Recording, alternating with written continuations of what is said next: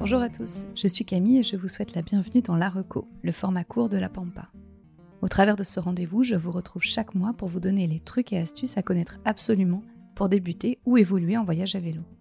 Accompagné d'experts ou en solo, je fouillerai dans ma malle à malice pour vous briefer du mieux possible en vue de votre prochaine aventure. Mon but avec la Pampa est de donner au plus grand nombre l'envie de se mettre en selle. Si vous voulez m'aider dans ma mission, abonnez-vous à la Pampa et abonnez vos proches. Offrez-moi 5 étoiles sur Apple Podcast et sur Spotify et écrivez-moi un petit message sur Instagram at sopampastique. Merci à tous.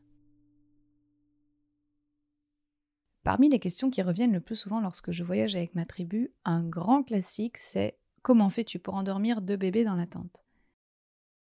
Alors c'est drôle car je me suis posé la même question avant mon voyage breton. Comment va-t-on faire avec deux bébés de moins de 3 ans au rythme si différent pour dormir un minimum la nuit? Pour tout vous dire, cette question, on se l'est tellement posée que je l'ai re-shootée à l'époque à un couple de baroudeurs que vous connaissez sûrement très bien, Alizé et Jérôme.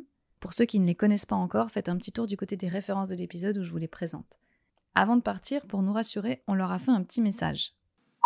Coucou à tous les deux, juste un petit message, je sais que vous êtes sur la route, c'est pour ça que je vous appelle pas, pour pas vous déranger.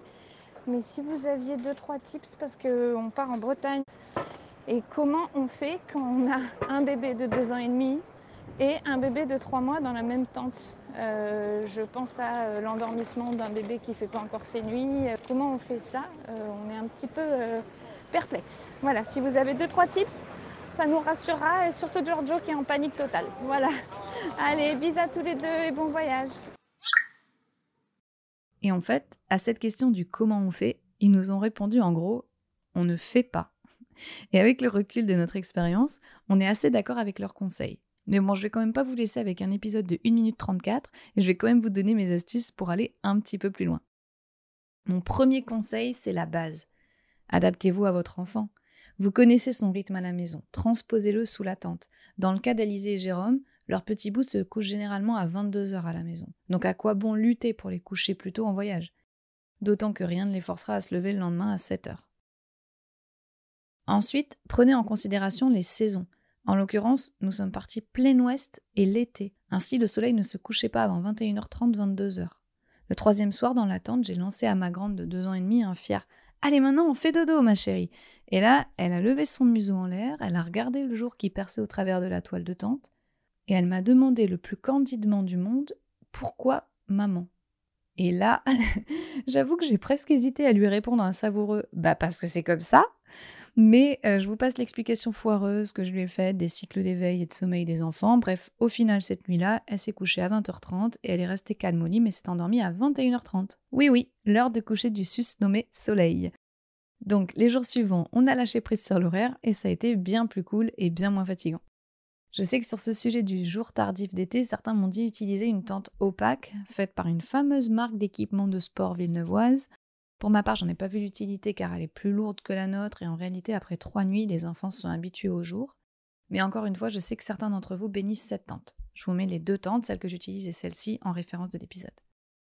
Pour ce qui est du dodo en tente tout court, nous avons bien enduré une ou deux soirées de folle excitation de notre grande, ça se comprend, on dort avec papa et maman, ce qui n'arrive jamais, et sur un matelas qui rebondit.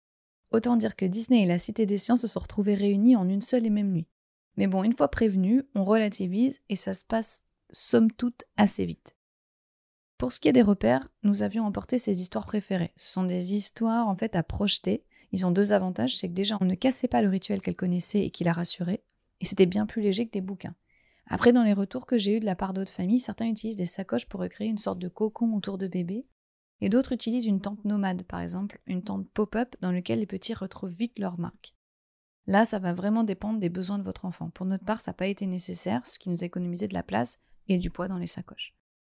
Enfin, pour ce qui concerne l'interaction entre les deux bébés, c'était aussi une énorme question que vous aviez et que, pour être honnête, on avait aussi nous deux. Et bien, contre toute attente, c'était easy peasy. Franchement, chacune rentrait dans sa petite bulle, s'endormait à son rythme. C'était une super découverte, au point que finalement, au retour de la maison, on les a mises dans la chambre ensemble dès notre retour.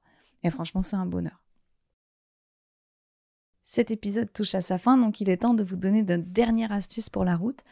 Ça serait de penser à bien laisser votre enfant se dépenser la journée. Je pense que c'est l'astuce la plus importante de cet épisode.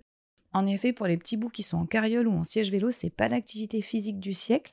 Vous allez être rétamés le soir, mais eux, par contre, ils seront en pleine forme. Donc pour leur bien-être et pour le vôtre, pensez jardin d'enfants et course à la saucisse pour qu'ils s'endorment plus facilement le soir.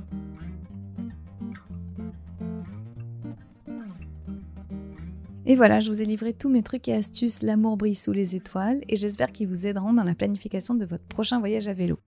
N'hésitez pas à me poser vos questions supplémentaires en commentaire de cet épisode ou bien sur Instagram at sopampastique. Je vous quitte en vous disant à dans 15 jours pour un nouveau récit de voyage à vélo. À toutes